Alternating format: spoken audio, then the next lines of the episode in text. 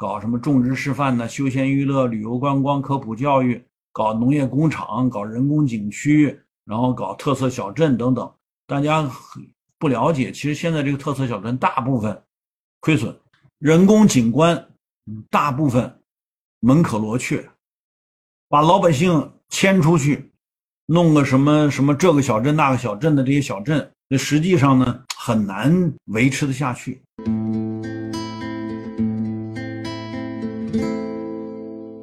我们的这个社会结构，它是产生需求侧的变化的，就社会结构变化和需求侧变化直接相关。大家都知道，过去我们的那个消费啊，一般呢是基本生活的消费，比如说早期老一代，缝纫机、手表、自行车，那是跟他的工作生活直接相关的。再进一步呢，就到了彩电、冰箱、洗衣机，它就主要是生活消费了。自行车、手表、缝纫机那个年代呢，是还带有生产性，因为自行车上下班的，手表呢是每天都要看时间啊，决定你工作情况的，那它是生产生活合一。再进一步呢，就是啊，冰箱、彩电、洗衣机这个阶段呢，就是纯生活消费的。再进一步呢，就是奢侈性消费，那就是要好房子、好车、旅游消费，这些都属于奢侈性消费了。那再进一步呢？当奢侈性消费啊，大家房子、车子都买了，那该买什么了？该买生命。一辈子最后不能把钱都花在医院里边，那怎么着呢？买命，就是生命产业的那个需求。这个需求侧是生命的需求，那它带来的就是什么呢？就是生态的、环保的，包括立体循环农业啊、体验农业啊等等这些方面。那你的供给侧。就要改成立体循环的、体验的、创意的等等这些，那它才能符合这个中产阶级带动消费的结构性变化这种需求。好了，那因此呢，注意哈，中央早在二零一七年就已经提出，我国已经形成了世界上人口最多的中等收入群体，这实际上就是中产阶级。那这个国家统计局呢给出的数呢是四亿人。中国社科院二零一七年也说，中国中产阶级家庭人口占比达到了三十七点四，就超过了三分之一了。这个数呢，应该说还是比较重要的，因为三分之一对中国来说就是接近于五个亿，四亿多。所以这个无论是统计局说四亿人，还是社科院给的百分之三十七，都是四到五亿人的这么一个规模。这个规模呢？已经大大超过美国人口了，啊，相当于美国和欧洲的中产阶级人口的总和。那这些呢，在前一个阶段上，就是如果说我们看十年前，或者甚至是五年前，那的这个中产阶级的消费呢，还是非理性的，啊，买包包啊，啊，这个开豪车呀，啊，去追求豪华旅游啊。所以，这个世界上的奢侈品消费的最大消费国是中国，世界上贵金属最大消费国中国，世界上豪华的旅游的消费最大消费国也是中国。所以前一段时间的非理性，被这个疫情给教育了一下，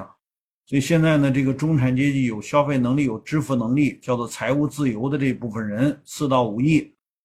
开始全面转向。生命消费，或者叫健康消费，或者叫做什么呢？康养消费，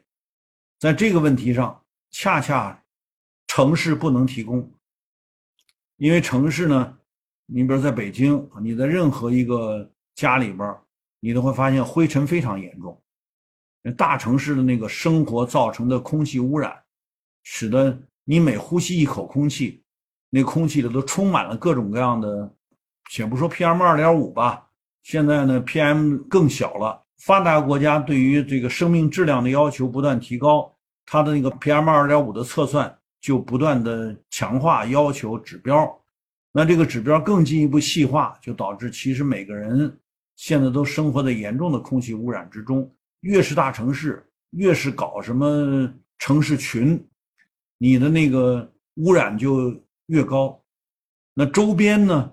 是吧？你这个。任何一个城市群，它的垃圾都处理不了啊，于是乎就就填埋。我们知道，最近这一两年，才开始在城里推行垃圾分类。但这个时候已经到了什么？周边所有的垃圾场都被填满了。比如北京最典型的就是垃圾包围北京城，没地儿埋。那你就算你有地儿埋，北京是一个西高东低，大量的垃圾呢直接埋在山里边。这一下雨，那个山沟里流出来的水，就是经过垃圾的水。那因此呢，这个大城市周边，水土气这三大资源的污染，就是非常严重的。可以说严重程度高达一定的百分比了，咱不用去说具体数，但总之稍微有点常识的人，为什么上海人要跑啊？因为上海是人口密度太高的地方，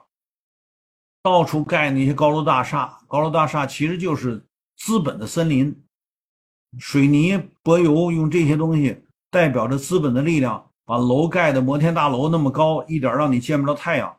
你要想看一点天空，都得把帽子掉地上。就这种干法，使得大城市严重的不适宜人居，造成严重的越来越多的疾病。当然，有人说啊，大城市人口的这个预期寿命值还是高于乡村啊，等等等等，这些呢，算法问题。嗯，说还是医疗条件好才能是，它能保证一些有。条件的人支付得起高额的医疗养老费用的人，能够维持长寿，一百岁啊什么，他一下就把平均值拉上去了。实际上，稍有常识的人都知道，乡村才是康养啊最佳之地，尤其是高海拔地区。我们说六百公尺以上的海海拔到两千公尺以下，就大约有一千五百公尺、一千四百公尺这么一个。空间，这个空间，它未来的发展是最好的，因为它最能够维持这个生命的周期。所以，我们从这个角度看呢，过去我们的乡村旅游推进的是旅游产业化啊，搞什么种植示范呢、休闲娱乐、旅游观光、科普教育，搞农业工厂、搞人工景区，然后搞特色小镇等等。大家不了解，其实现在这个特色小镇大部分。亏损，人工景观大部分门可罗雀，把老百姓迁出去，弄个什么什么这个小镇那个小镇的这些小镇，因为没有人到五点钟下班，那实际上呢很难维持的下去。所以我们说，曾经很火爆的乡村旅游，只要是按照旅游产业化的模式做了重资产投入。无论增加了亲子教育啊、闲暇郊游、拓展训练、商务接待、网红打卡、农耕体验、拍照摄影等等，近年来大部分都陷入亏损了。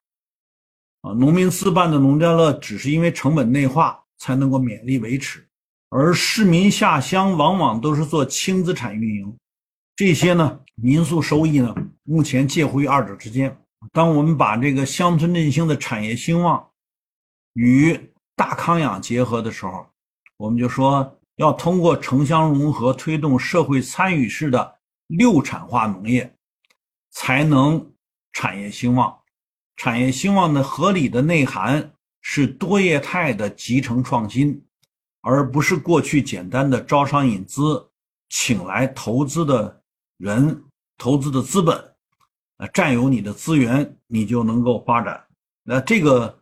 提法上，我希望大家特别重视